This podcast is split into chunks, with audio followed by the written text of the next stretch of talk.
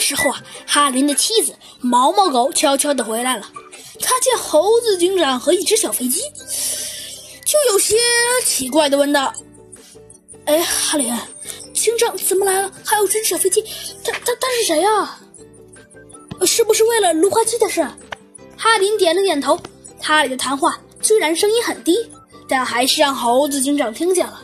猴子警长指了指哈林，悄悄地问道：“这是不是你的爱人？”“啊，对，他叫巧巧。”哈林回答道。猴子警长好像又微微一笑，但是那笑容好像让人如果不仔细看的话根本看不到。他转身问巧巧道：“巧巧，你今天去哪了？”“我我回我妈妈那去了。”巧巧回答说。“你为什么？啊，不对，你什么时候去的？”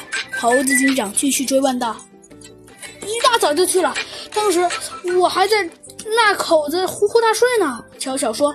猴子警长想了想，又问道：“你刚回到村上，见到什么人没有？”“没有啊。”